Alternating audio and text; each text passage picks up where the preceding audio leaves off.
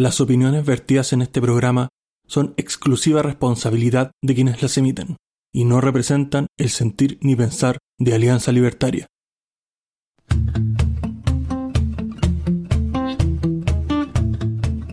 Muy buenas noches, bienvenidos a un nuevo capítulo de Libertad o Muerte en su capítulo número 31 de la segunda temporada, con un panel más que estable para ver temas que nos atañen a todos.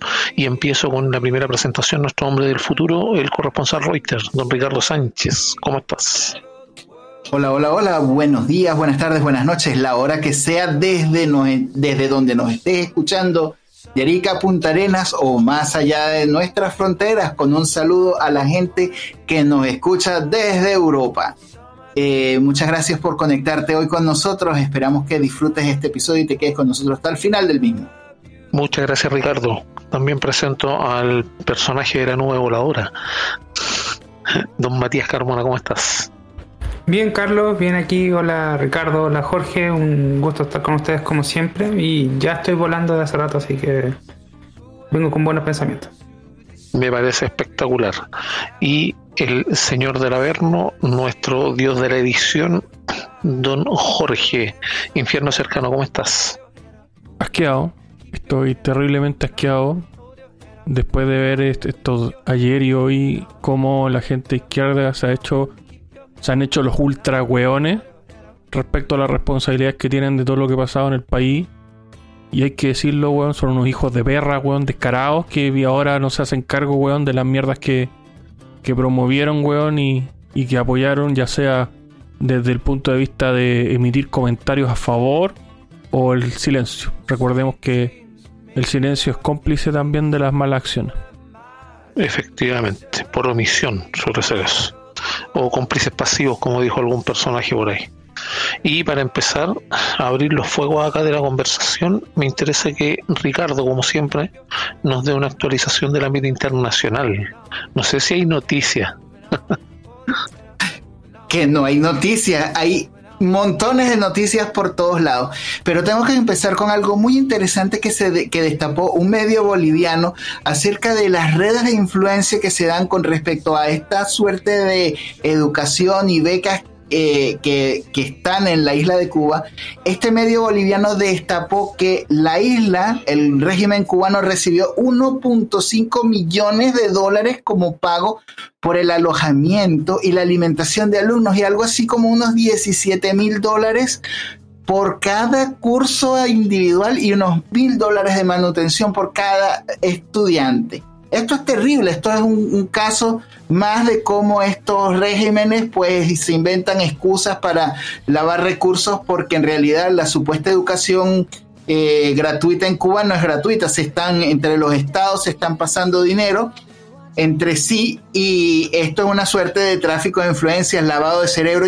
ya saben todas las cosas pues que están ocurriendo en Cuba. Y continuando con las cosas que ocurren en la isla, el pasado día lunes el ministro cubano de Energía y Minas, Livian Arronte Cruz, y el director de la Unión Eléctrica de Cuba, Jorge Cepero, fueron destituidos de sus respectivos cargos. Estas personas pues son responsables de la crisis energética que está ocurriendo en Cuba o aparentemente fueron los chivos expiatorios del momento. Eh, también tenemos que hablar de algo que está ocurriendo con respecto a Estados Unidos, donde la llegada impresionante o la marejada de gente que se ha recibido a través de la selva del Darién, que han llegado a territorio norteamericano ha sido tan fuerte que en este momento el Departamento de Seguridad Nacional, el DHS, o sea, el Homeland Security, está exhortando tanto a los venezolanos como a otros migrantes que dejen de intentar ingresar de forma ilegal a su país y están hablando de que tienen que someterse a una investigación de seguridad rigurosa y a otros criterios de elegibilidad. Deben tener también una persona que sea su sponsor en los Estados Unidos y deben acreditar algo, algún tipo de, documentación que sea favorable o que sea compatible con su llegada a este territorio. O sea, esto de que están pasando y se meten por cualquier lado ya no, no va a ocurrir. Eh, tenemos que hablar ahora acerca de lo que está ocurriendo en Venezuela. Lamentablemente en la ciudad de Maracay se reportaron tres muertos después del desbordamiento del río El Castaño, lo que ha ocasionado una gran cantidad de daños materiales, inundaciones, corte de energía, fallas eléctricas y cualquier cantidad de destrozos más. Y también tengo que comentar que el 20% del cultivo del maíz se ha perdido según los daños que ha ocasionado eh, estas lluvias. Esto ha sido pues terrible. Y comentando acerca de lo que está pasando entre Rusia y Ucrania.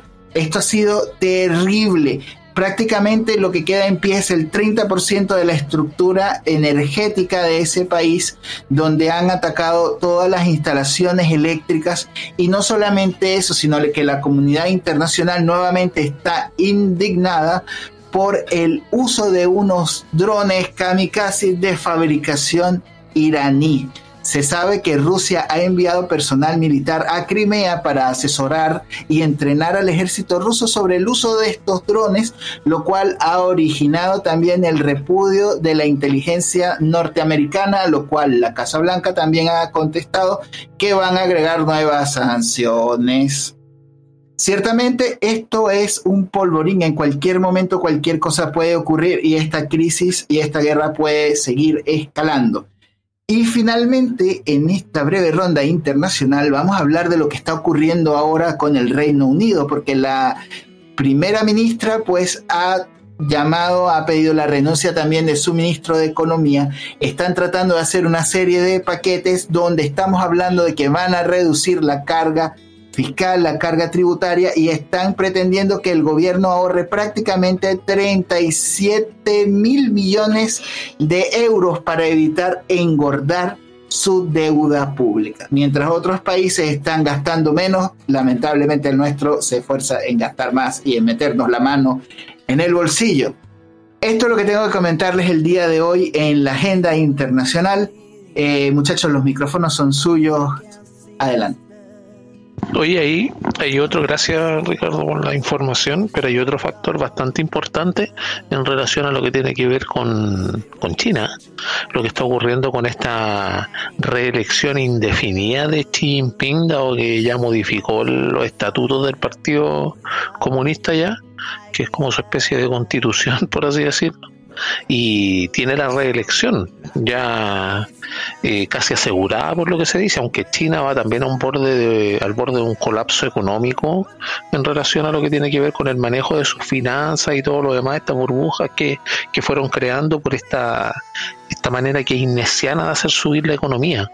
Ahí no sé si tú escuchaste algo, Ricardo, respecto a eso o viste alguna noticia en relación al, a, las consecuencias que podría tener esto o si tienen también ánimos expansionistas, por ejemplo, con Taiwán, que es hacia el otro lado, el otro frente, aparte de Rusia con Ucrania. Es muy parecido.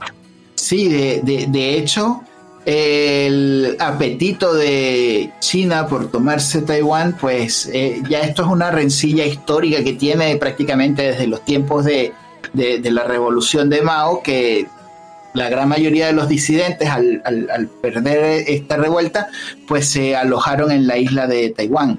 Y la isla de Taiwán se ha vuelto como la, la piedra del zapato para el régimen chino. Y en este momento el régimen de Xi Jinping está tomando nota de todo lo que están ocurriendo. Ellos no están, están calladitos, calladitos se ve más bonito, porque saben que en el momento preciso ellos se van a poder tomar Taiwán sin mayor resistencia. De hecho, han estado enseñando los dientes a, cualquier posible eh, interventor o cualquier posible agresor que pueda meterse en este conflicto para mantenerlos a raya. Y lo que se está hablando con respecto a China es efectivamente o, o, reelegir indefinidamente a Xi Jinping o huir, pues lamentablemente de todos esos terrenos donde llegan estos regímenes autoritarios, pues después de un tiempo es imposible sacarlos del poder. Es muy, muy difícil.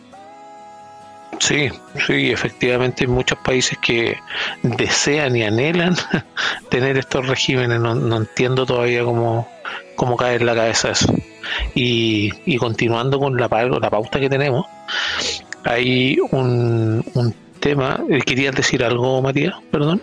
Sí, quizá algo más frívolo y para que la gente se entere, no sé, por ejemplo, eh, los, que, los que seguimos series de, estos streaming y hace poco, hace poco terminó la serie de, Amazon Prime de eh, Los Anillos de Poder, que es eh, se basa supuestamente en las obras de Tolkien, en fin, y eh, resulta ser la, la, serie más cara en la historia de, que, se existe conocimiento.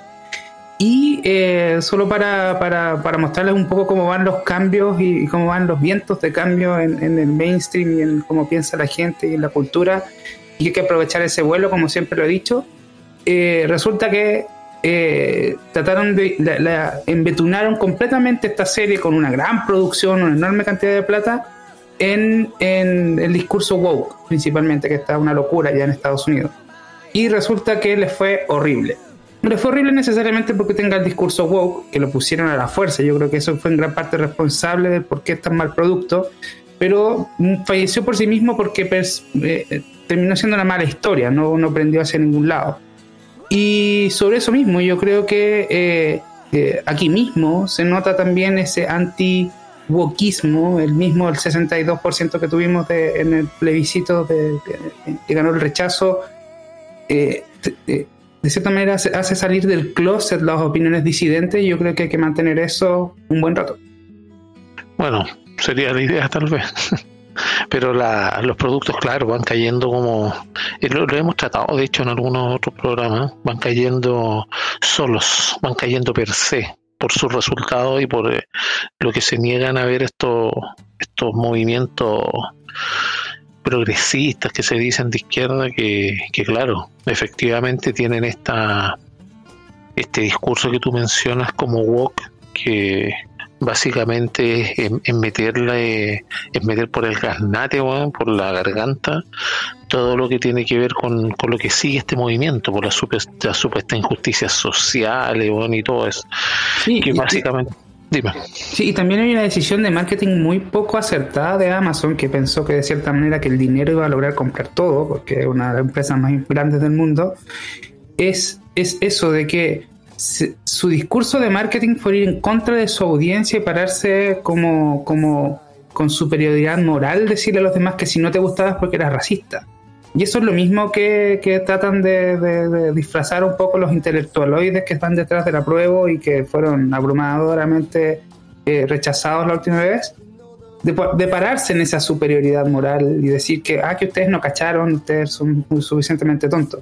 Pero eso también se rechaza, porque si digo, esa es la estrategia que tomó esta empresa de, de, ¿cómo se llama? De, de quizás que la, que la gente lo empezara a comprar para porque se sentían estúpidos y eso realmente empezó a ser realmente odiado. Oye, Matías, déjame complementarte porque no es la única serie que se fue a la mierda por eso. O sea, acordémonos de la recientemente terminada She-Hulk, donde te plantean un personaje, weón, de que no necesita, weón, escapar ni nada de lo que hace Bruce Banner, weón, porque como ella es mujer y, está acostumbrada a vivir con el acoso y la persecución del hombre, ella puede controlarse, entonces ella no necesita nada de las precauciones que tiene que tener Bruce Banner, porque es mujer. ¿Cachai? Y esa serie hizo eso. De hecho, al, final, pues yo estuve leyendo un poco de respecto a cómo terminó esa serie, que, fue una mierda, toda la serie. Pero la gente estaba comentando que el final no estuvo tan mal, pero es que lo que hizo al final fue reírse de sí mismo. Al final hicieron un final casi paródico donde la, serie se burlaba de sí misma y lo patético que era, ¿cachai? Pero la verdad es que eh, a pesar de que fue una salida ingeniosa, eh, no esconde, ni oculta, ni limpia lo mierda que fue la serie, ¿cachai? Sí, coincido contigo y en, y en ese aspecto eh, no sé, y es muy es gracioso, no sé, cómo, cómo los dibujos animados o que hacen em, como como que predicen el futuro. No sé si vieron Futurama cuando Bender hace como la, abogada soltera. Sí, y, Ali McBeal. Bueno, e, eso es Chihulk, es lo mismo. Sí, exactamente, weón. Es, primera vez que escucho una definición tan clara de lo que es chico. Es lo mismo, es lo mismo. Pero como la visión de Bender, no como el programa. Exacto, predijo el futuro. en definitiva, todo es para la risa, weón. Cuando le ponía un poco de razonamiento a estas cosas, se caen solas. De hecho, ahí a, los que nos están escuchando, el movimiento woke parte ya como en la década de los 40 aproximadamente en Estados Unidos, sobre todo por las comunidades negras. Se denomina woke a una persona que está como atenta a su entorno y a todas las injusticias que hay. Después se mete todo lo que tiene que ver el, el feminismo interseccional y todo esto estas cosas que crearon después que no, no aportan en nada, al contrario, aportan confusión a la idea de las personas y efectivamente como la, el consumidor y sus predilecciones son subjetivas, se tienen que lamentablemente atener a las consecuencias, como en este caso el estruendoso fracaso de esa serie, que yo creo que pensaban que lo iba a llevar a la gloria, dado por ejemplo lo mismo que decía Matías del, del gran, de la gran inversión que se hizo con esto de los anillos del poder, que, en realidad no surtió ese efecto. Y tú te das cuenta ahí. Eh, perdona que te interrumpa, pero que esto va más allá porque esa serie que mencionó Matías y la que mencioné yo son series con actores reales. Pero las series animadas también se han ido al carajo. No olvidemos el desastre que fue por la Gear y, y la weá degenerada que hizo Netflix cuando destruyó a mi amado y respetado He-Man. O a, Resident Evil, ya, el, ¿cómo se llama? El, ¿Cómo se llama el malo? el rubio minimista. Ojo, ojo que Resident Evil fue cancelada por mala. Sí, es que fue demasiado mala. Sí, bueno, es que ese es el tema. Tienen que enfocarse en hacer buenos productos. No, importa si quieren poner su discurso encima, detrás y, hacerlo. Eso es bacán, es su decisión. Pero el tema es, si no lo hacen bueno, si no lo hacen digerible, finalmente fracasan. Que ese es el tema, ¿cómo pones ese discurso y que sea digerible? Puta, Lara Croft, pues, weón. Lara Croft ahí tenía una mujer empoderada, weón, que, pelea con dinosaurios, weón, con dos pistolas. pero pero ahí tenía el discurso del empoderamiento de la mujer, pues, weón. Que es real empoderamiento de la mujer. No, porque ellos buscan puras weas. Yo te hablo de, verdadero empoderamiento femenino, weón. Ahora, y cuando habláis, por ejemplo, de la gente de, de color, que el otro día había un TikToker negro que decía que no había que decirle gente de color a la gente negra, weón, porque, y, lo digo, negra, negra, eh, porque, por ejemplo, los blancos, cuando están normales, son blancos. Cuando tienen frío, se ponen azules. Cuando tienen vergüenza, se ponen rojos. Cuando se enferman, se ponen amarillos. Entonces, eh, los blancos son más de color que ellos porque ellos son. Hagan lo que hagan, se ven negros, pues, bueno. Los otros cambian de colores. Bueno, forma parte de la corrección política y del apoderamiento del lenguaje, lo que habíamos hablado en programas anteriores también, en relación a esta izquierda progresista que se tomó, que es como una oleada, pero siguen siendo una minoría. Es lo mismo que nosotros vemos en el país, pero a nivel planetario es exactamente igual. Es increíble como una minoría organizada se impone ante una mayoría que es silente y que no está organizada de esa manera. Y cuando surgen voces como las de nosotros, tenemos lamentablemente siempre, siempre tenemos anticuerpos, ya sea en el mismo sector o en otro, sobre todo obviamente en los contrarios. Y los contrarios, nosotros no somos de derecha ni de izquierda. Como se ha dicho algunas veces, nosotros estamos adelante de ellos porque no, no, nos, no nos ceñimos a ninguno de los sectores. Y es, es, chistoso ver eso porque ahí es cuando van cayendo las caretas, cuando se trata de poner, por ejemplo, razonamiento a, a falacias sobre las personas. Y ahí es donde yo quiero eh, tomar un punto de la de nuestra pauta y lo que tiene que ver con el con el 18 de octubre, lo que estamos viviendo ahora, lo que se ha visto en las noticias y todo, y que dice mucha relación con lo que tiene que ver con eh, hechos violentos que ocurrieron en la capital. De hecho, yo veía delante en las noticias un video de una micro, un bus que, fue eh, apedreado por los, los, vándalos estos que están afuera. Ahí eh, aprovecho de darte la palabra a ti, Jorge, que quieres hacer una pregunta. No sé si será relacionado o no, pero ahí vemos. Te aprovecho a hacer la pregunta, te la dejo tirada respecto de... Eh, el merluzo sigue diciendo que no es vandalismo, esas demostraciones. Y eso yo lo escuché en un en, una entrevista que hizo el día de hoy. Bueno, ¿Qué piensas tú sobre eso? En el discurso de hoy que estamos grabando martes, eh, él dijo que también hubo violencia sexual en el estallido. imagino que eso se referirá a las acusaciones que le hicieron a él de, acoso. Pero bueno, siguiendo con lo que quería decir. Y mi pregunta sí estaba relacionada con el merluzo, porque les iba a preguntar si escucharon el discurso de, de hoy, martes, del merluzo, donde no dijo nada, básicamente habló media hora sin decir nada dijo que se le había pasado un poquito la mano casi, weón, y, y, y que- quemaron la violencia y se fue. Cuando yo lo que hubiera esperado de un weón que se pusiera los pantalones y dijera, eh, paren el hueveo, va a salir carabinero y cuenta con todo el respaldo del gobierno y, y todo el, el respaldo necesario para usar los medios que estime convenientes para resguardar el orden público. Eso no fue lo que pasó. Lo que pasó fue un weón justificando, diciendo que, que la violencia es mala, pero sin tomar ninguna carta en el asunto de un weón que tiene que tomar carta en el asunto en este tema porque es el puto presidente de Chile. Sí, pero es que ahí ellos no piensan eso, ellos no son institucionales, no, no son democráticos tampoco. Y eso lo sabemos. A mucha gente le molestará y todo. Y ahí miran a tachar de, no sé, de facho. No soy socialista, de una parte del fascismo es socialismo, pero no. Te van tildando de ciertas maneras cuando vas opinando, pero básicamente eso, ellos no son demócratas. No son, ellos están ahí, por ejemplo, en el poder, una, porque pusieron a Merluzo ahí a hacer el ridículo de manera mundial solamente por lo mismo, para destruir esa institucionalidad. Yo no abandono esa idea, para destru- destruir la institucionalidad y lo han logrado, de cierta manera. Y la- las personas que lo rodean obviamente están elegidas por el mismo, por la misma aleta de este imbécil, entonces ¿qué más esperan?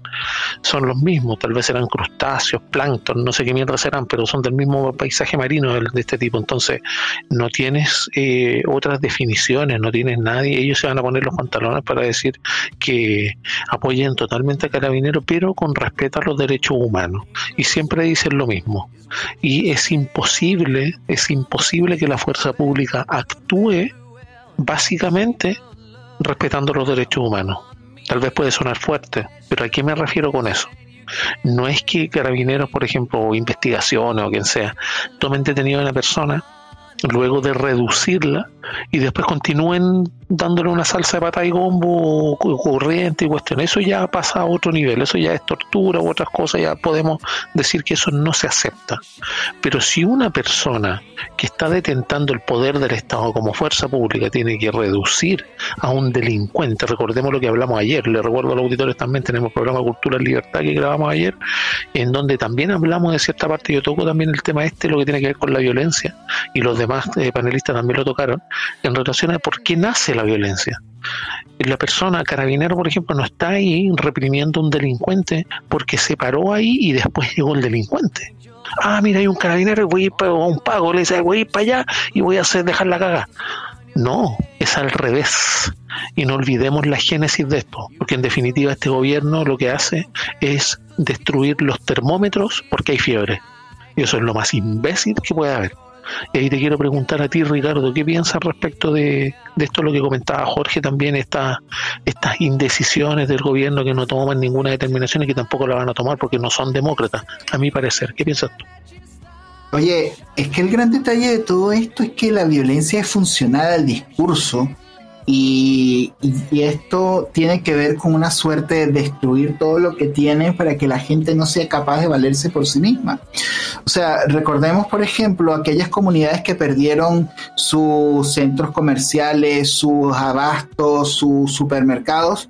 ¿Qué pasó con eso? Con eso, las empresas no pudieron reponer los supermercados y ahora esa gente tiene que ir a hacer mercado a otras comunas perdieron su calidad de vida, tienen que esperar más horas para que pasen las micros porque ya no habían 10 micros, sino que ahora quedan 5 porque las otras las quemaron. Entonces, esto lo que es una suerte de ataque al mismo pueblo. O sea, la gente tiene que entender que lo que está ocurriendo es que te están destruyendo, o sea, los mismos, ese mismo lumpen te está destruyendo tu calidad de vida. Las farmacias que destruyeron a quien creo, ojalá se, se usen todos los condones y no se reproduzcan, porque eh, de verdad eh, esto ya es, es- es terrible. De hecho, si tú te fijas, la cantidad de gente que salió a protestar hoy eran apenas 700 personas prácticamente en, todo el territorio nacional.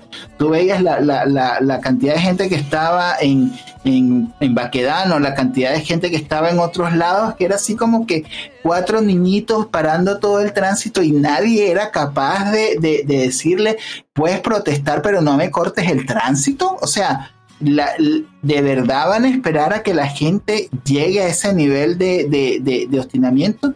O, es que la gente que está en los supermercados que saquearon, que probablemente perdieron su trabajo, eh, van a tener más dignidad ahora. O sea, eh, esto, esto tiene que ponerle un parado. Y de hecho, eh, felicito al, al, general director de carabineros que esta mañana le echó su buena parada a, estos periodistas mercenarios que simplemente cada vez que salen en pantalla es hablar pestes de carabineros. Entonces, oye, hay que, hay que ponerle seriedad y si no, que, sigan jodiendo, porque en algún momento eh, Boris les va a echar gas del bueno, como, como hacían en Venezuela cuando iban y le tiraban las tanquetas encima de los, de los manifestantes. Esto, oye, bueno. Oye, Ricardo, te voy a preguntar algo y, Por supuesto. y te lo pregunto a ti porque yo sé que los venezolanos tienen quizá un, concepto de familia que fue un poco más eh, unido, un poco más fuerte que el nuestro, la gente que, somos nacidos acá en Chile, Y es que, claro, tú decías, y claro, estos pendejos culeados que están weando en, Plaza Baquedano. ¿Dónde está la familia de esos pendejos? Efectivamente. O sea, mira, es que el problema aquí es que tiene que haber una cacería de profesores comunistas de historia, porque eso no, eso es, eso tiene que ocurrir porque tú tienes un aparato educativo estatal que es una gran lavadora de cerebros que lo que hace es que ha sembrado el puro odio. Tú te pones a ver, yo, yo, yo, yo lamentablemente no logré grabar la clase de historia de mi sobrina, pero voy a estar con el oído alerta, porque cuando, cuando vuelva a tener ese material en mi mano lo voy a hacer público. Porque el aparato estatal ha usado el adoctrinamiento tan fuerte que lo que hace es puro generar el, odio de clase y ellos, y, de hecho tú te pones a ver en las fotografías, eh, ves hasta, hasta adultos vestidos con overoles blancos y, ya tú sabes que no, son, que no son los niños y que no son los niñitos solos entonces, eh, en, algún momento toda esta verdad se sabrá y, esperemos que sea antes de, la auditoría que, hay que hacerle a Venezuela también. Sí, de, hecho los, los desórdenes, pasa algo bien, bien curioso de todo lo que se ha dicho, tengo, hay varios puntos que me gustaría tocar. Uno, eh, lo que tiene que ver con la educación, yo lo considero importante, para mí es sensible, al menos, de la primera educación, de hecho, incluso, de enseñar a las personas a estudiar, enseñarle a las personas a educarse, no enseñarle contenido, porque aquí, desde mi humilde perspectiva, yo considero que eh, cualquier adoctrinamiento de cualquier lado, político, que para mí son lo mismo, pero de cualquier extremo político, eh, siempre va a ser nefasto, siempre va a ser letal, porque de hecho enseñan muchas cosas que no son eh, relacionadas al ámbito en el cual se va a desarrollar la persona. De hecho, no, no hay nada mejor que, como se habla, como nosotros defendemos lo que es la propiedad, y esto tiene que ver con el comercio libre, eh, este, este comercio que no conocemos actualmente, no conocemos el comercio libre. El comercio libre se da cuando, por ejemplo, nosotros tenemos que comprarle algo a alguien que lo fabrica en su casa de manera artesanal y de hecho esa persona no puede salir al mundo y no puede salir porque tiene todo el aparato coercitivo del Estado encima de él, preocupado de quitarle hasta el último peso de ese 19% que es solamente el IVA, estimados auditores. Recuerden que la benzina, ese, ese porcentaje de impuestos sube a un 60%. No tenemos que olvidar eso. Tenemos el 19% que se hace sobre las compras y hay personas que elaboran muy buenos productos, excelentes productos y no pueden venderlo porque tienen el, problema de esa coerción. Y si una persona se equivoca y no hace sus declaraciones de impuestos y supónganse una microempresa que no vende todos los meses, no tiene grandes volúmenes de venta, son los que más se ven afectados por esto porque obviamente una compañía que tenga mayores recursos va a tener personas dedicadas a eso, así que nunca se van a caer en un problema así. Yo lo digo porque conocí un caso muy cercano que me duele, que sea una persona que no venda todos los meses, que tenga un promedio de venta en un semestre de 10 lucas, 15 lucas, y yo estoy hablando porque vendió solo un mes mm, y se dividen los seis, solo por eso da esas 15 lucas, si no, no tendría venta. Y le están cobrando más de 400 mil pesos porque olvidó hacer la puta declaración de impuestos, colocando en un mes, por ejemplo enero, que no vendió, febrero no vendió. Ese movimiento se olvidó hacerlo y ahora le están cobrando multa. genial el Estado. Y ahí es donde también quería emplearme un poco en, lo que ocurre con estos desórdenes o estas manifestaciones. Eh, tenemos que pensar que las manifestaciones que se originaron eran casi imparables muy imparables tal como se vieron hoy. Los pocos de, desmanes que hicieron algunos imbéciles que son pagados, aunque le duele a la izquierda, son pagados por la izquierda y no son pagados todos. Nosotros no somos imbéciles, se le paga a los líderes que mueven a un grupo de personas, a esos líderes a los quienes se les paga. Y obviamente estas personas mueven a grupos. Y esos grupos actúan por simpatía solamente es decir, a esos gallos no se les paga, se les paga un líder, uno o dos, que mueven a un atajo de imbéciles que los siguen y que obviamente, claro, solamente por simpatía van a hacer desórdenes, desmanes y todo, porque también les dan cosas. En el centro, cuando empezó este estallido delictual, en los días que siguieron, recordemos que el 18 de octubre empezó la quema coordinada, cuando empezó Gonzalo Inter, me parece que es el nombre de un, de un imbécil, un diputado que hay, que no sabe cuánto es dos más dos, y con otros más, que también son diputados, aplaudiendo en la entrada del Paseo Humada. Eso tampoco jamás hay que olvidarlo, jamás hay que perdonárselo. Ellos partieron, ellos fueron el punto de partida. No es que nosotros nos llamamos a las hordas, perfecto, pero ustedes estaban ahí por algo. Justo ese día, justo el 18 de octubre en la tarde, a la salida del trabajo y todo, justo estaban ahí aplaudiendo. Qué raro. Bueno, la cosa es que ahora, por ejemplo, uno ve, yo estoy viendo Galería Cima de YouTube y a esta hora, Plaza Italia está completamente tranquila. Cuando ocurrió este desmane el 18 de octubre, las personas, yo caminé por calles, porque tuve que caminar mucho para tomar micro. Yo trabajaba justo en el centro con mi señora. Caminamos mucho. Mi señora, de hecho, casi pierde un ojo en una barricada, y eso lo sufrimos nosotros. Eh, cuando uno iba por entre medio, eh, usted, estimado auditor, si usted tenía un local de comida o algo así, tuvo que cerrar, se lo saquearon, lo vandalizaron. ¿Usted supo de alguna botillería que haya sido, que haya sufrido lo mismo? Porque las botillerías estaban a full. Y con esto yo no digo vayan a saquear a las botillerías, no, al contrario, feliz que no le haya pasado nada. Pero no vengan a decirme que esto es por solidaridad, por empatía o por algo, por no son 30 pesos, son 30 años, cualquier otra imbecilidad que crean, porque no es así. A las personas que nosotros veíamos sentadas en las cunetas, en las calles aledañas a la Plaza Italia, estaban con montones de mortadela, a lo mejor va a parecer banal lo que digo, pero implica organización. A ciertos grupos tenían a personas que les repartían como un kilo o medio kilo de mortadela. Ustedes comprenderán que es lo más barato, así comprenderán más o menos el tamaño de la torre de mortadela que era, con panes, con bolsas con panes. Los gallos abriéndolo con la mano, se compraban una cerveza en la botillería y comiendo pan con mortadela un ratito, descansando para seguir hueveando. Y eso es así, le duela a quien le duela. Y la izquierda paga a los activistas. Y si no es izquierda y también es derecha, también lo creería. No es que son empresarios, también lo creería. Porque aquí los que están vinculados con la política, la, política o los políticos en sí, son una manga de saqueadores, de asesinos y de corruptos. Y ahí no sé quién quiera dar alguna palabra, no sé Mati, eh, respecto de todo esto que ha ocurrido hoy, ¿qué, impresiones te da a ti de cómo se ha visto, qué has visto tú hasta, hasta ahora?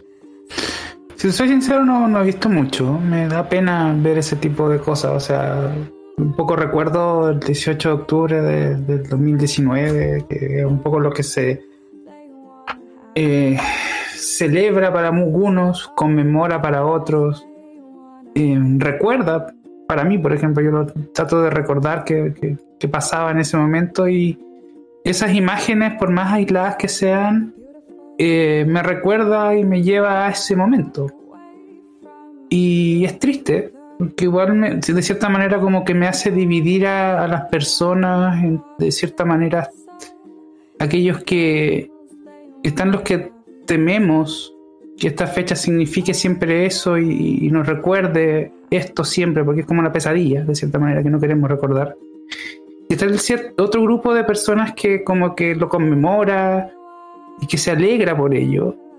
Y lo, trato de poner en contraste y es como existe un grupo de personas que se alegra porque a otro grupo de personas tiene miedo o le va mal.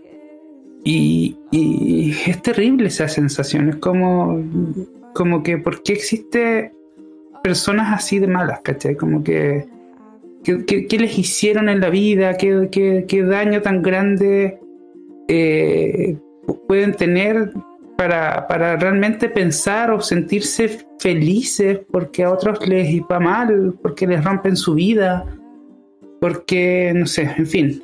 Eh, creo que eso demuestra que existe un pequeño grupo, porque es un pequeño grupo y hay que dejarlo que... Hay, algunos en el rechazo, existen. Por ejemplo, los, más extremistas de izquierda votaron rechazo. Eh, y también en la derecha, eh, y, que, que, o en todos los grupos, también en el apruebo, están estas personas que, que, que, se alegran, que son envidiosas de cierta manera. Y de todas formas, igual trato también de recordar y con, con, alegría un poco qué significaba antes, qué pasaba antes del 18, qué pasaba el 17.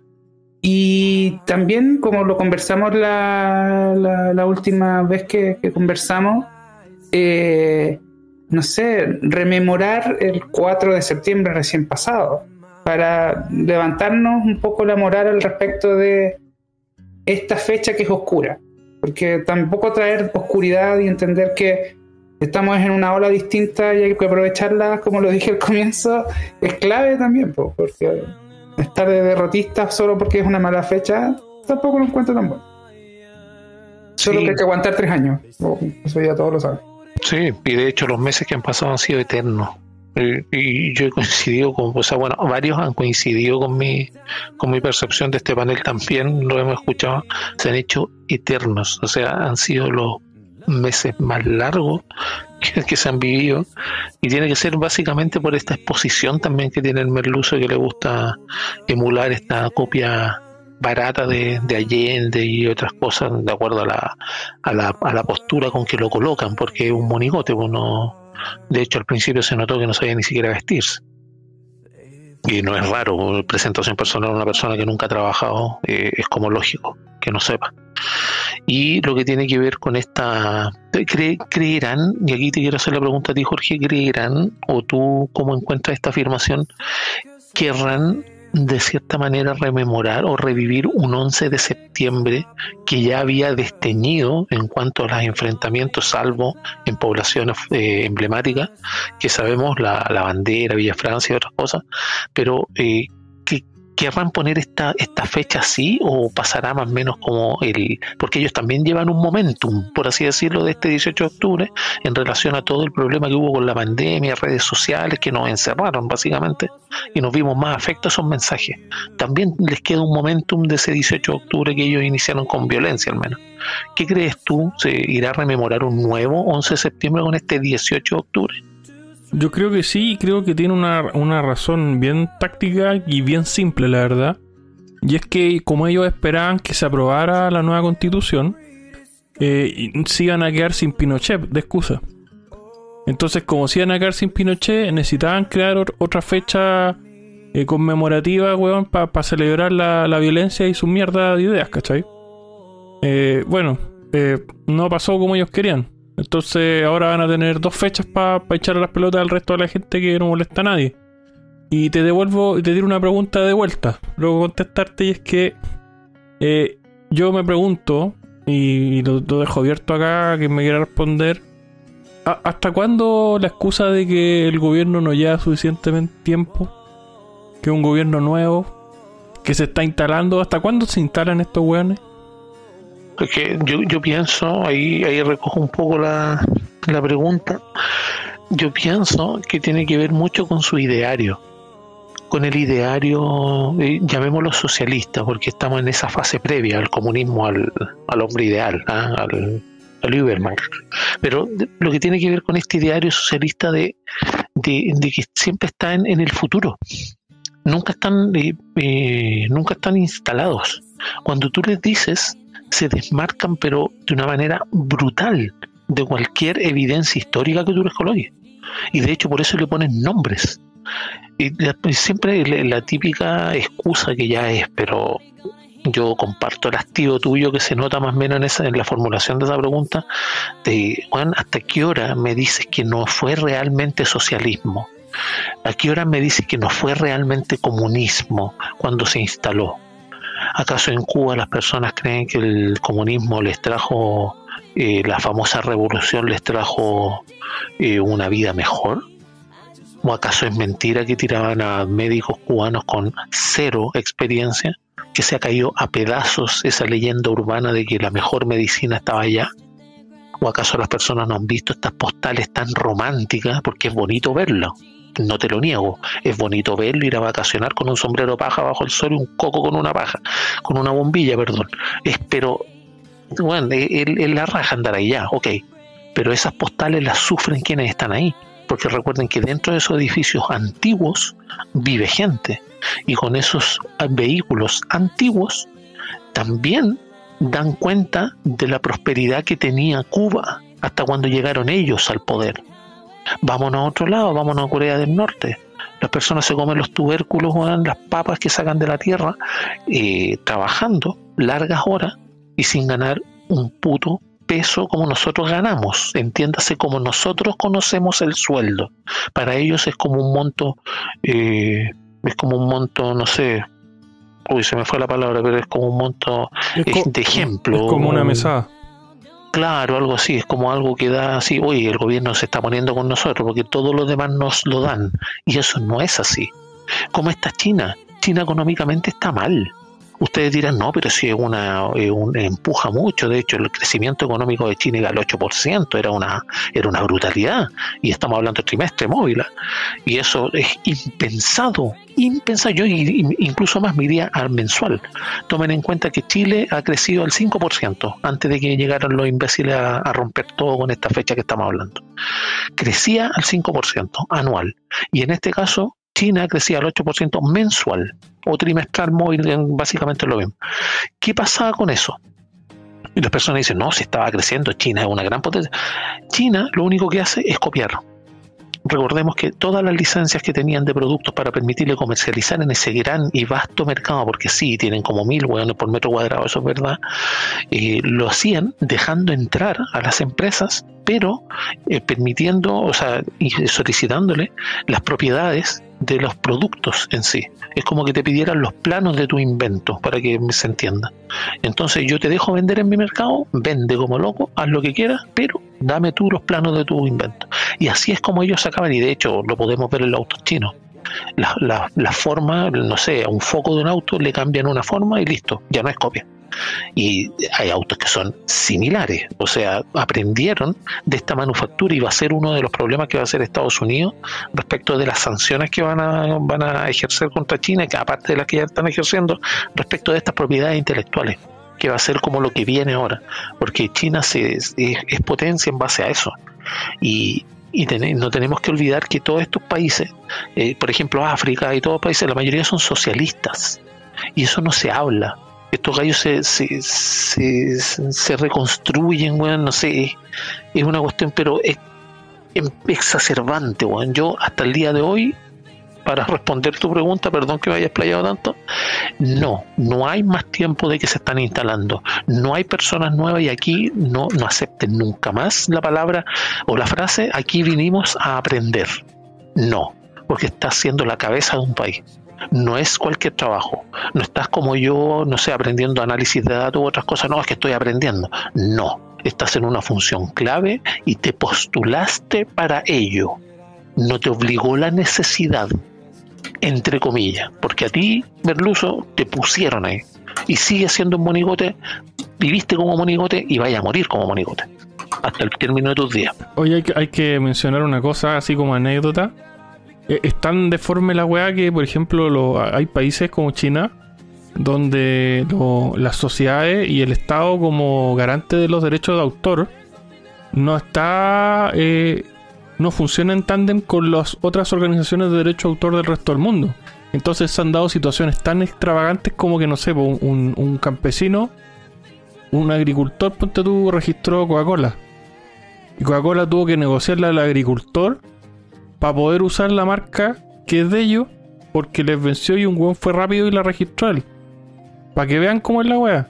Y otra anécdota, y ahí apelando un poco a la memoria de ustedes, porque a mí me falla un poco en ese sentido, fue de- de- ¿Eran cubanos o venezolanos los médicos que fueron devueltos en, a- en avión que habían, man- que habían mandado y los devolvieron porque no tenían carajo idea de nada? Cubanos, cubanos se entraron con cubanos, quitando las manos Sí. con unos libros. Y Y los mandaron de vuelta, qué vergüenza por inútiles, weón. sí, Sí, recordemos el Italia. auditorio a Italia, exactamente. Mm. Italia. Y tú, eh, aprovecha el tiro, Ricardo, ¿qué pensáis respecto a lo que estábamos hablando y la pregunta que hizo Jorge? ¿Existe más tiempo para creerle a este gobierno o a quien sea en realidad de, que se está imponiendo que han pasado todos estos meses aquí en Chile y dicen, no, nos estamos instalando o no, estamos aprendiendo?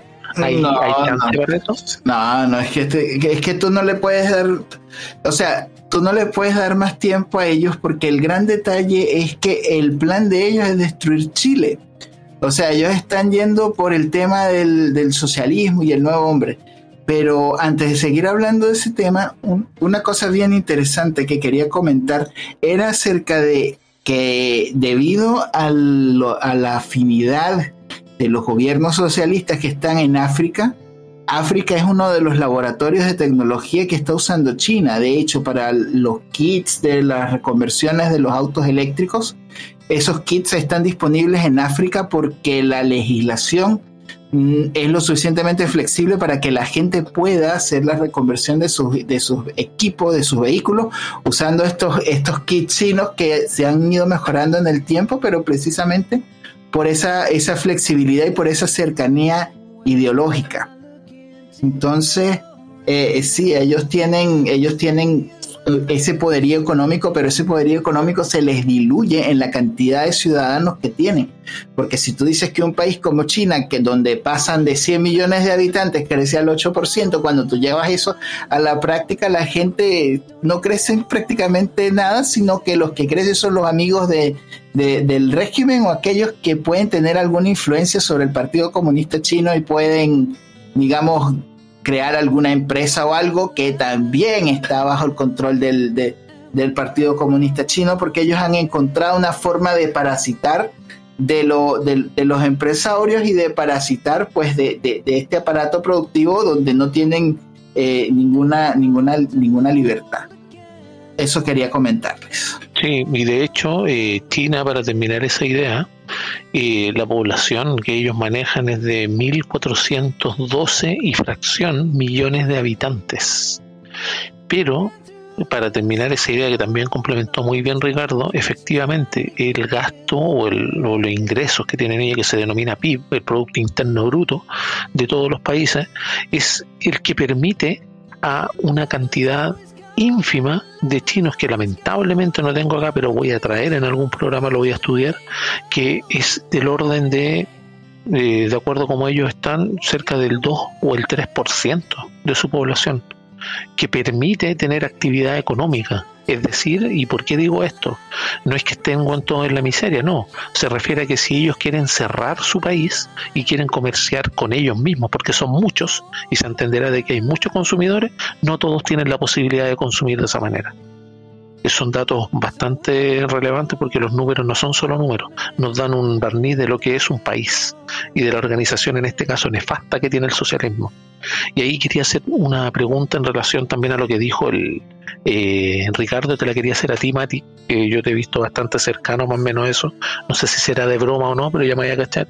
Él decía eh, el nuevo hombre, y yo te quiero hacerte una consulta como introducción al próximo programa que tal vez tengamos en, en Cultura Libertad relacionado al transhumanismo. ¿Qué opinas tú respecto de este movimiento más o menos transhumanista? ¿Qué opino del transhumanismo? Yo siento que es el siguiente paso. O sea, que, que, que, aquel, que quiera estar en contra o que tenga una opinión como moralista al respecto va a perder como en la guerra. O sea, de cierta manera, así como, no sé, yo sé que me adelanto un poco en la pauta, pero eh, las criptomonedas son el ahora, no el mañana. El transhumanismo también. O sea, eh, la tecnología en las prótesis. Solamente ver videos en YouTube que te, te demuestran el cómo, eh, entre comillas, tener una parte robot eh, les facilita la vida enormemente a la gente. de cierta manera, y sin, sin pecar de ingenuo, maravilloso. no sé quién pueda opinar lo contrario y si alguno de ustedes lo hace, me gusta eso para que debatamos, pero yo lo encuentro acá. O sea, eso es un... Bueno, aquí le voy a dar la palabra también a Jorge, yo sé que él también quiere opinar algo. No nos vamos a explayar tanto, pero sí explicarle más o menos a los auditores. El, el transhumanismo es un, no es un movimiento nuevo, ojo.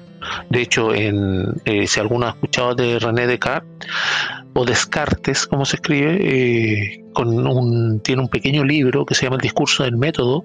Desde ahí en adelante pueden ver algunas algunas eh, señales de que en qué época se había, se había utilizado esta, esta especie de analogía. Estamos hablando del siglo XVII.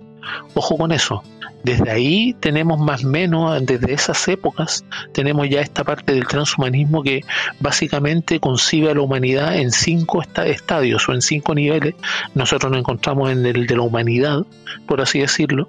Y, esto no se refiere, ojo, a la, a la, agenda progresista de trans, de no, que nos vamos a cambiar de tipo de humanidad. No, no, no. Se refiere a lo que decía Matías, a estos implantes biónicos, al mejoramiento del ser humano mediante eh, las máquinas Deus et máquina, como se decía. Y te pasa el transhumanismo como el penúltimo nivel y el último nivel ya podría ser el del posthumano. Y eso ya sería como, el, como la cúspide de este, de, de, de, este, de esta ideología, por así decirlo. Ahí no sé, Jorge, si quiere aclarar algo más. Eh, sí, voy a, voy a hacer un pequeño paréntesis cultural primero. Eh, para decir un poco de dónde viene el concepto de Deus ex machina ya que se, usa harto, pero poca gente sabe realmente de dónde viene. No, no dudo que todos ustedes lo sepan porque son súper brillantes. Igual que yo, que somos terribles iluminados. Ah, eh, Estamos en el Olimpo. El, concepto de Deus ex machina viene del teatro griego, donde el Deus ex machina se, se entiende como todo el aparataje y el sistema técnico que permitía que se llevaran a cabo las obras. ¿Cachai? Dicho de una manera así como ya prueba de hueones, eh, eh, la maquinita o la grúa que tiene el cordelito para que el hueón baje del cielo eh, como con alas de angelito. ¿Cachai? Y ese es el concepto de Deus Ex Máquina, viene de ahí. El, dios nacido de la máquina en realidad que, se refiere a la infraestructura técnica que permitía llevar a la realidad o al escenario esta, estas creaciones fantásticas, ¿cachai? Que tenían cosas que no eran naturales, como un hueón volando, ¿cachai?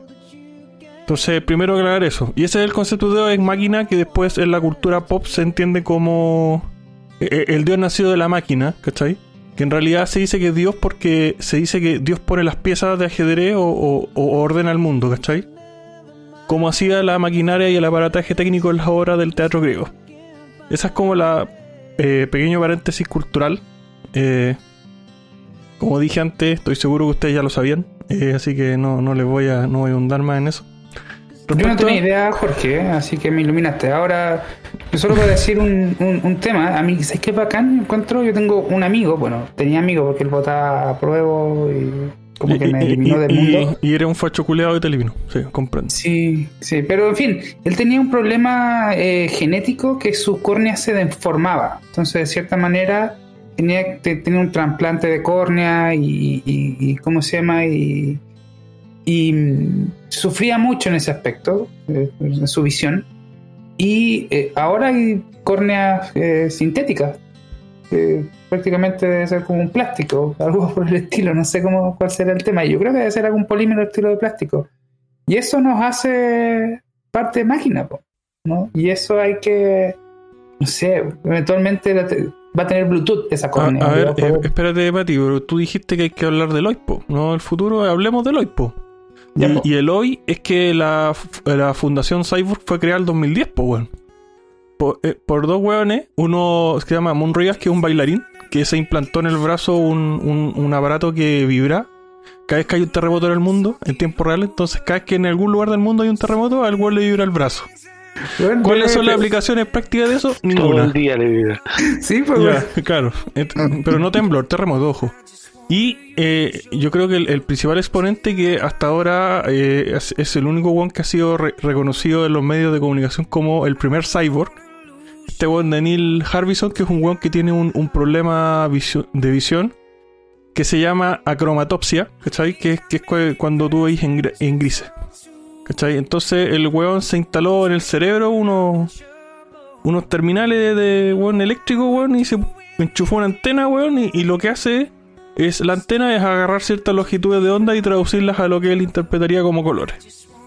Yo estoy alucinado, weón. Yo estoy alucinado. Entonces, Este mismo, eh, el oye, implante pero cloquear, el, ¿en we- serio? ojo, el weón cuenta una anécdota que dice que el weón en su casa, me acuerdo de una entrevista que vi donde el culiado contaba que eh, cerca de su casa hay una iglesia que tiene un campanario. Entonces cada vez que hay misa, el, el weón ve todo morado. Porque el sonido de la campana, la antena lo traduce como color morado. Entonces empieza a ver todas las weas moradas. ¿Cachai? Oye, yo lo encuentro alucinante. No sé si cachan este el implante cloquear. que Es una weá que inventaron hace mucho tiempo y que permite a muchos sordos poder oír. Escuchar por primera vez. Ahora, eh, el, el loco dijo algo inte- interesante que fue que, y, y yo creo que es lo más destacable, él lo cuenta como anécdota, que- pero yo creo que es lo más notable de la wea. Que es que, bueno, él no le da mucha importancia, pero yo creo que es la wea más relevante y es que él comenta en un punto que él empieza a soñar en colores. ¿Cachai? O sea, cuando él empieza a soñar en colores, quiere decir que ya, ya se dio una asimilación a nivel cerebral de cómo funciona el cerebro de, de cómo él interpreta el mundo y cómo él percibe con la huevita que se instaló en la cabeza. Oye, pero hay un tema que no hay que perder de vista, que acá en Chile, Ay, yo, lo- yo- yo lo iba a decir. Ya, entonces deja, Ya. deja decir yo otra cosa antes entonces, para que, para redondearlo. claro, Y es que hay que aclarar que hay dos vertientes del transhumanismo. Porque está esta, esta, esta vertiente que tiene que ver con, con mejorar al humano y para resolver necesidades. Por ejemplo, que tiene que ver con, no sé, po, eh, las prótesis, por ejemplo, para gente que no tiene una extremidad. Pero también eh, los, los progres, como siempre, se han apropiado de términos, ¿cachai? Y lo están usando para los culiados que se persiguen weas raras, como perros, caballos y cosas raras. ¿Cachai? Eso, eso, la verdad es que es una deformación del concepto de transhumanismo. Yo, yo ya veo hasta una guerra entre gente como genéticamente alterada versus robots. porque se supone que esto puede traer una, una división. Tal como dice Jorge que ya existe, pueden haber obviamente más, porque vamos a pasar a un estadio superior o distinto, en el cual ya, por ejemplo, tal vez no lo veamos nosotros como, como generación, tal vez lo ven desarrollado, me refiero, bien desarrollado, es decir, anda Alicia a comprarte un brazo, una cosa así, bien desarrollado, eh, no lo vamos a ver, tal vez lo van a ver nuestros nietos o cosas así, pero lo que iba a hablar yo era relativo a los neuroderechos. Y eso, adivinen qué clase de nuestro país ya tiene eso en sus manos. Efectivamente, la clase política. Los políticos ya legislaron en Chile. Y en Chile a casi nadie se le dijo, y yo lo sé porque yo estuve en ese proceso, yo fui al simposio cuando estuvo nada menos que Guido Girardi, de representante de este proyecto de legislar. Y eh, se hacen muchas propuestas y acá están ya apuntando los neuroderechos al posthumano, que como lo había mencionado es lo que viene posterior al transhumano, que es lo que deberíamos estar empezando a vivir actualmente nosotros. Como decía, decía Jorge, hay varias eh, organizaciones, de hecho no es la única, está News y hay muchas más que, tienen, que son conocidas y que defienden el, el transhumanismo en relación al desarrollo de las capacidades del ser humano. Bueno, el, Pero ojo que esta- estas organizaciones que te mencioné, como la Fundación Cyborg, eh, en 2010, en- entienden lo que sería posthumanismo como el resultado del transhumanismo. Ah, puede ser, es que ahí, va, ahí es donde empieza el problema, porque por ejemplo, remitiéndome de nuevo a los neuroderechos, que yo los conozco, porque participé en eso, el tema de, se, se- se señala en que las personas van a poder tener libre albedrío, y, y, eh, lo digo así de lento, porque para no soltar la risa, porque eh, nuestros legisladores van a hacer leyes que van a permitir que las empresas que generen estas mejoras, llamémoslas así, no se metan, por ejemplo, en lo que tiene que ver con el eh, con el manejo de las personas en cuanto a la recopilación de datos. Acá hay muchas cosas que a veces nosotros conocemos pero que se pasan por alto. Los datos van a seguir, son y van a seguir siendo muy relevantes para lo que es el manejo de la información. Si usted no lo cree, remítase a la elección de Trump, por ejemplo, en Estados Unidos. Eh, hubo una empresa que se le pagó, hizo una campaña y el resultado estaba dicho. Tan simple como eso. Después salió que habían problemas, que eso no se debía hacer. Un montón de cosas, usted googlelo como quiera. Yo voy al hecho objetivo. Que se hizo, se hizo. Y que fue efectivo y bien hecho, fue efectivo y bien hecho. Porque cumplieron el objetivo. No digo que esté de acuerdo o no. Y lo que tiene que ver con el acceso equitativo, y acá se nombra mucho esa palabra, equitativo. ¿Y por qué hago esta mención? Porque los socialistas la equidad no, no, no, saben lo que es la equidad. Ellos conocen de la igualdad porque no saben lo que es la equidad, no saben del acceso a iguales oportunidades, no. Dicen, da lo mismo la oportunidad, lo que el resultado es el que a mí me interesa. Y obviamente, como los recursos son limitados y nuestras necesidades son ilimitadas, ¿qué pasa? Siempre tienes que nivelar hacia abajo. Es obvio, eso es cualquiera que lo piense así, porque no tiene otra salida. Y siempre ha sido así. Y hay que poner ojo con eso, porque hay muchas, porque esto, esto partió, la mayoría de esta idea de legislar parte en España, con un científico, no me acuerdo el nombre en este momento, un doctor, que estaba trabajando en Estados Unidos, eh, parte en España digo porque también tiene cierta injerencia en lo que tiene que ver con la Unión Europea, respecto de esta, de esta necesidad de legislar sobre esta nueva, este, nueva etapa de la humanidad y ahí eh, quería también darte la palabra a ti, eh, Ricardo, respecto a qué, piensas tú, por ejemplo, si en el futuro tú tuvieras, eh, no tuvieras que tener un notebook, sino que se encontrara la manera de aprovechar las sinapsis cerebrales y tener una CPU en tu cerebro. ¿Cómo se haría, por ejemplo, este análisis de, de criptomonedas y cómo se manejarían ya las transacciones más adelante en el futuro? ¿Cómo, cómo lo piensas tú? Es que todo esto es, muy interesante. De hecho, esto se va a uno de mis episodios favoritos de la serie Black Mirror que se llama San Junípero. San Junípero habla de un implante que se usa a nivel neuronal para ayudar a los adultos mayores y se usa de forma terapéutica, pero el implante también realiza una copia de la conciencia de la persona, lo cual permite que tú tengas una suerte de copia de respaldo de tu ser querido que pudiera vivir eventualmente mucho más tiempo que la persona. Entonces plantea unos dilemas muy interesantes y respecto a lo que se habla del marco de los neuroderechos, estamos hablando del derecho a la privacidad mental, el derecho a la autonomía personal, el libre albedrío, la autodeterminación, el acceso equitativo a la aumentación cognitiva y el derecho a la protección de sesgos de algoritmos. Estos sesgos de algoritmos es muy interesante porque eh, eh, son estos algoritmos que usan las aplicaciones hoy en día como para crear nuestras burbujas informativas. Quiere decir que cuando tú estás en cualquier red social y empiezas a alimentarlo, o sea, ah, me gusta esto y con este filtro de perrito me veo más bonito y ahí por ahí vas haciendo este tipo de cosas, estás alimentando este leviatán que va buscando como secuestrar tu atención y llevarte información para mantenerte cautivo en esa red mientras tú la sigues alimentando. O sea, cuando algo es gratis es porque el producto eres tú. Entonces, por eso se habla también del, derecho a la privacidad mental. Y esto ha sido eh, evaluado y ha sido comentado por muchos autores y por muchas series de, ciencia ficción, pero parece que en este momento esa línea empieza a desdibujarse y de cierta forma dónde entra la ética entre lo que pueden hacer las empresas, lo que pueden hacer los investigadores y lo que puede ser puesto después al, a, mercado de calle y de qué forma puede nuevamente cualquiera que tenga mucho dinero y muchos recursos, pues manipular no sé, tal vez nuestros pensamientos. Esto habría que pensar, por ejemplo, si una persona tuviera un, implante que le, que le ayudara a, caminar, pues ¿qué, qué otras cosas pudiera tener acceso una persona que hackeara un implante de este tipo. Entonces, con, el Internet de las cosas y con todas estas cosas que están ocurriendo, pues llega un momento en que, en que ¿qué, ¿cuál es nuestra libertad? ¿Dónde queda nuestra libertad? ¿Y dónde queda el crecimiento de, un nuevo gran hermano que no sabemos dónde queda? Que sería la nube y cualquier asistente escuchando nuestras conversaciones.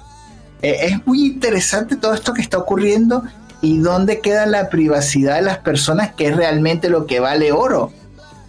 O sea, yo ahí pienso que no, una, no va a haber libertad, otra, no va a haber privacidad porque van a entrar al cuerpo de las personas que viene a ser como ya desde la piel hacia adentro mando yo, como decía Escotado. Pero el, lo que tú mencionabas también, hay otro artículo y aquí quería preguntarte, Mati, ¿qué, qué piensas tú respecto a esto? Porque hay un, hay un artículo, porque esto tenemos que entender que no tiene un, un número de ley propiamente tal, porque el Senado se apuró con esto de Guido Girardi, porque entiendo que va para allá, para este control total de las personas, entiendo yo al menos, porque Chile fue pionero en hacer esto, esto fue en el 2020. El artículo 10 dice que el Estado velará por la promoción, acceso equitativo a los avances en neurotecnología y neurociencia. ¿Qué piensas tú respecto a eso? ¿Qué, qué resultados podría traer? ¿Qué resultados podría traer? Complicado, Carlos. Yo siento que hay muchas cosas que suenan más grandilocuentes de lo que realmente son. ¿Ya? Al menos dentro del área de, de la machine learning y, el- las inteligencias artificiales, en la que la pequeña parte en que yo pueda tener conocimiento, de, por ejemplo, en el área publicitaria, que es donde yo trabajo, no están así. Eh, ahora, de, to- de todas maneras, eh, creo que el Estado debería estar haciendo otras cosas que son mucho más relevantes que empezar a legislar sobre esto, porque igual creo que tratan de adelantarse sobre algo que no mucha gente lo tiene claro. Es muy, es muy pocas las personas que tienen claro ese norte. Y si se fijan, hace dos años apareció una nueva persona dentro de las tecnológicas que es Elon Musk, que nadie tenía en el radar y que hace- está haciendo con cosas completamente distintas por ejemplo, lo que estaban haciendo todos, que era streaming, streaming, contenido, streaming. Eh, dicho eso, las grandes mentes corporativas, que es un poco lo que van detrás de esto, eh, por más que sean súper bacanes en este momento coyuntural, siempre la modernidad les va a pasar por encima. Entonces siento que el Estado, al menos en esta parte en que trata de adelantarse, eventualmente va a quedar atrás, así, así como lo han demostrado que tienen pésima seguridad digital y que se lo, lo hackearon, no sé, prácticamente con un troyano básico, ¿cachai? Eh, como que no tengo una gran esperanza de que algo se desarrolle in situ desde el lado de nosotros, que, del lado del Estado, que pueda ser nocivo y, aquí quiero terminar como para, para no, no, no, no alargarme demasiado en una cuestión que también desde mi lado es muy eh, superstición. Estoy, estamos en un área de, de realmente que no sabemos nada. Lo que se sabe realmente es lo nuevo y lo nuevo es todo el rato desafiarse, probar y equivocarse. Entonces, en ese aspecto, eh, solamente decir que, bueno, dedíquense a, no sé, seguridad y justicia, bueno, no a esto, les sobrepasa. Sí, pero sin embargo ya legislaron sobre eso. y ese, ese tema, por ejemplo, de que no puedan hacer algo nefasto, eh, yo pienso que es bien relativo. Porque Claro, pero tema- la libertad de la gente está en no usar su dispositivo móvil. Sí, es que, el, es que es que el tema, por ejemplo, el, el mismo ejemplo que dices tú del retardado, y perdón que lo diga así, pero del retardado que te bloqueó de todo por pensar distintamente, considero que eso no es real amistad, desde mi perspectiva. Esa persona, por ejemplo, si tú dices ya lo de la córnea, y que ahora hay unos polímeros y todo perfecto, ¿qué pasa si hay un completo sistema óptico que ya no es una córnea? Entramos ya a lo que es el transhumanismo y que la persona, por ejemplo, se le reemplace completo, así onda Terminator, un, un, como un tubo hacia adentro que tengan que sacar todo el aparataje del ojo y colocar esta prótesis que vaya conectada obviamente al cerebro, porque tiene que llegar al cerebro. Y esa, esos impulsos electrónicos, este, este aparato podría eventualmente, estoy, estoy volando aquí con la, imaginación, pero podría recopilar datos y esos datos podrían ser enviados sin que la persona lo sepa. Y eso ocurre como ocurre, por ejemplo, con nuestros celulares. Bueno, pero es que ahí está, depende de la compañía que lo desarrolla, porque que, que lo haga un estado, yo no compraría la versión estatal, yo me compraría la versión o de Corea del, Corea del Sur o una Suiza. Sí, pero es que ahí, ahí es donde entramos a lo mismo. ¿Qué empresa es la que vende? ¿Y cuánto vende? Porque no olvidemos que la corrupción nace por la relación de los privados con el Estado, con los políticos. Ahí nace la corrupción. Ojo que esta no sería la primera vez que nuestro Congreso hace leyes y discute temas que no entiende. No, de hecho no entiende las leyes normales, bueno, imagínate esto. pero querían estar a la cabeza. De hecho, esto podríamos incluirlo, Jorge, si es que se puede en el otro programa, lo que tiene que ver con la neogenesia, lo que tiene que ver con, la, con lo que se llama la neogenesia social, lo que tienen los bebés por diseño, que se van a pedir como catálogo. Así ya, de quiero esto, Eso ya se está haciendo. Por eso te digo, pero cuando ya esté estructurado, a eso es lo que voy. Cuando algo sea lo mismo que dije yo tan tan livianamente, decir, no, voy a ir a comprar un brazo y al, líder, voy, y vuelvo. Bueno, si tenía, no, es que, bueno, hoy día, hoy día, no mañana, no en 10 años, no, hoy día, si tenías las lucas para hacerlo, podía hacerlo. Sí, pues, pero no es algo que tú veas por no algo... un segundo, un segundo. Existe un grupo que se llama Open Bionics, donde tú puedes registrarte y si tienes algún problema con que te falta un brazo o te falta una mano y tú puedes descargar el diseño completo con el plano, con todo el asunto y así como, como, como si tienes un amigo que tenga una impresora 3D, el tipo te imprime las piezas y compras las otras piezas en la tienda de electrónica. Y esto ya está disponible hoy en día, no estamos hablando de 5 o 10 años, esto es ahorita mismo. Open Bionics. Bueno, hay, hay harto saco en el mundo que necesita reemplazo de cerebro. pues ya mismo yo. Efectivamente.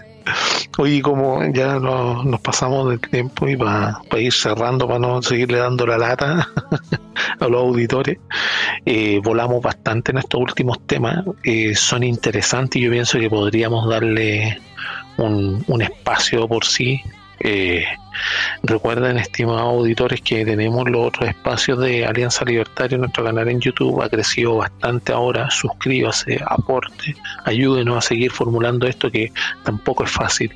Entregamos mucho tiempo y todo voluntariamente, sí, pero lo hacemos por un fin mayor, que básicamente es que las personas puedan empecemos a educarnos mejor.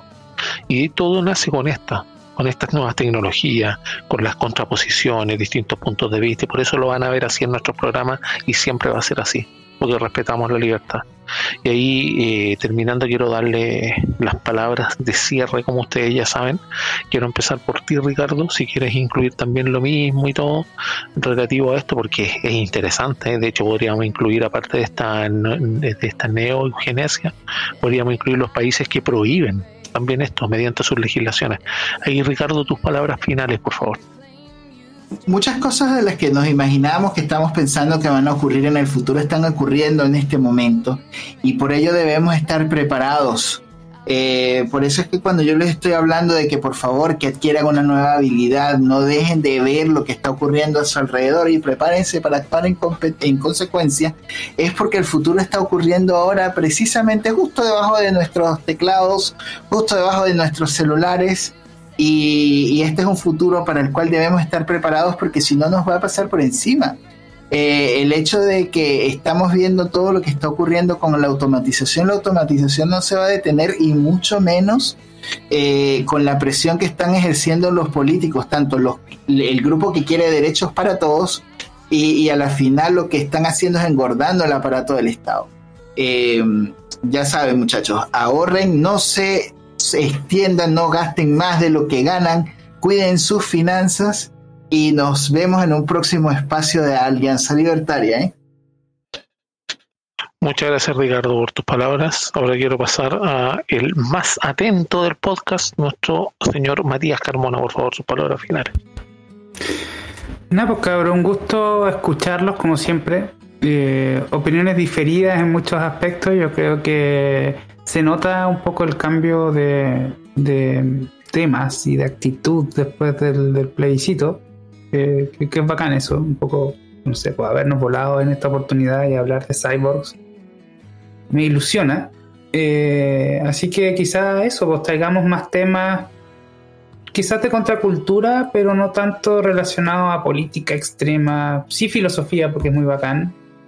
Y nada, pues estamos en el momento de pelear las ideas y estamos en el ataque, en el contraataque.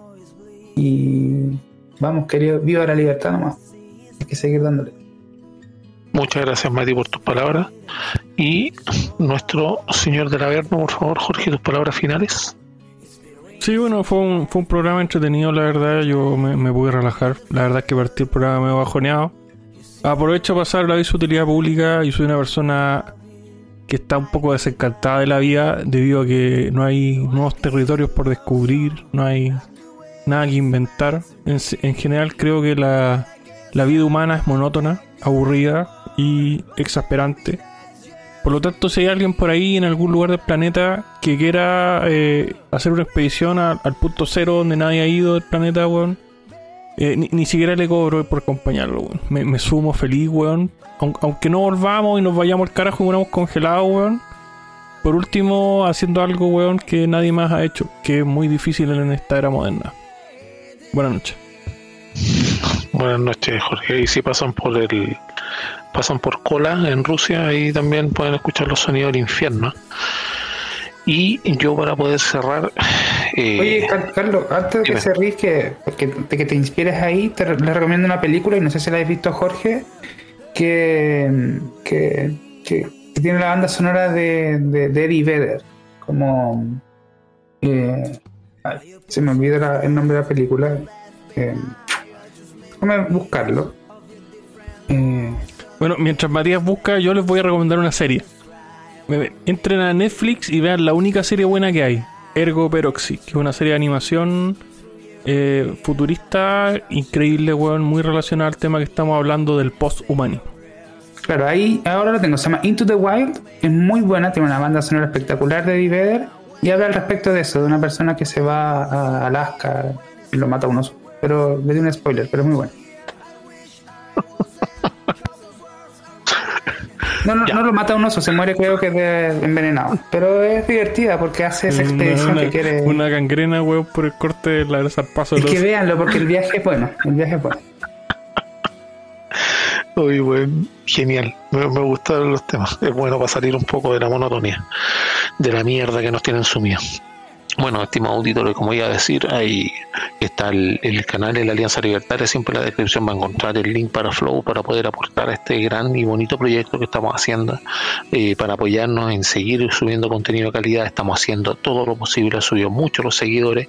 Vamos a empezar a potenciar también las redes y todo lo demás. Así que denle con todo, escuchen nuestros programas, tenemos lo que tiene que ver con cultura y libertad que se graba, es un live, si usted quiere opinar, incluso si estamos de ánimo, le podemos mandar el link y se mete a discutir con nosotros, no hay problema siempre y cuando respetando todos los parámetros de respeto, valga la redundancia, hacia las distintas posiciones. Nosotros somos muy pasionales, pero también respetamos a quien opine distinto. Y con cámara sí, po. Sí, obvio, obvio. Si estamos hablando y nosotros estamos dando la cara, no vamos a poner un, un, un mono ahí, un, un Scooby-Doo en- mientras está hablando, no. Tiene que ser obviamente dando la cara, porque nosotros lo hacemos y obviamente, como se les dice, no vamos a pasar a- sobre alguien diciéndole, ah, weón, y faltándole al respeto, no. Nosotros vamos a argumentar y si nos argumenta un invitado y nos deja callado, yo encuentro que sería lo mejor. Aunque lo más probable es que eh, durante la educada conversación que tengamos quede como imbécil. Pero ese es otro tema. Sí, porque ella no, si no le dan el, el, el IQ. Bueno, yo quería terminar con una frase que es de Lysander Spooner y dice que los llamados soberanos en diferentes tipos de gobierno son simplemente las cabezas o jefes de distintas bandas de ladrones y asesinos. Tal cual. Muy buenas noches y que viva la libertad.